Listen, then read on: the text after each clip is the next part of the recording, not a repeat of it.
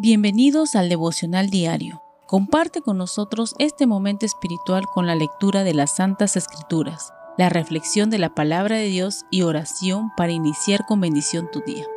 Chaquet Ministerios.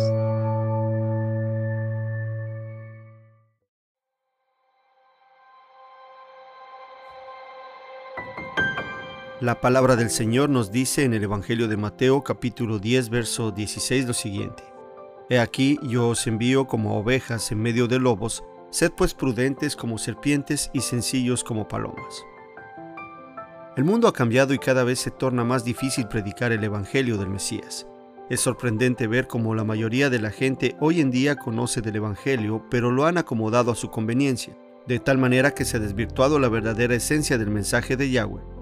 Esto ha hecho que estemos llenos de falsas doctrinas y quienes las predican son aquellos que todo el tiempo de forma amenazante y vanagloriosa atacan por redes sociales a quienes no están de acuerdo con sus falsas creencias, provocando disputas que sirven de piedra de tropiezo a los más débiles.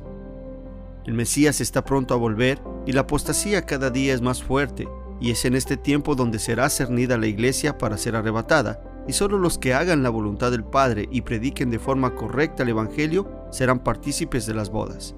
Amada Iglesia, recordemos que no solo es el conocimiento importante, sino también la forma de cómo lleguemos a las personas. La predicación del Evangelio debe ser muy sutil y debe estar apegada al 100% a la Escritura y al modelo de enseñanza que Yeshua estableció cuando estuvo en la tierra, centrado todo el tiempo en el amor y la misericordia. Amén. Oremos. Amado Dios y buen Padre de los cielos, te damos las gracias porque hoy nos has dado tu palabra.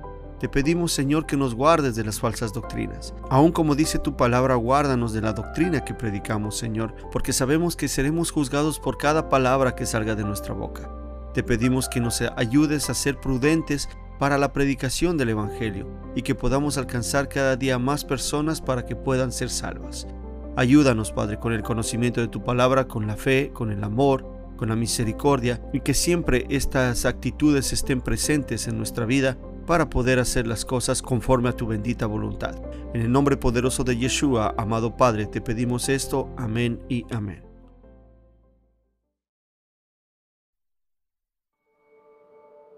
Gracias por compartir con nosotros este momento espiritual.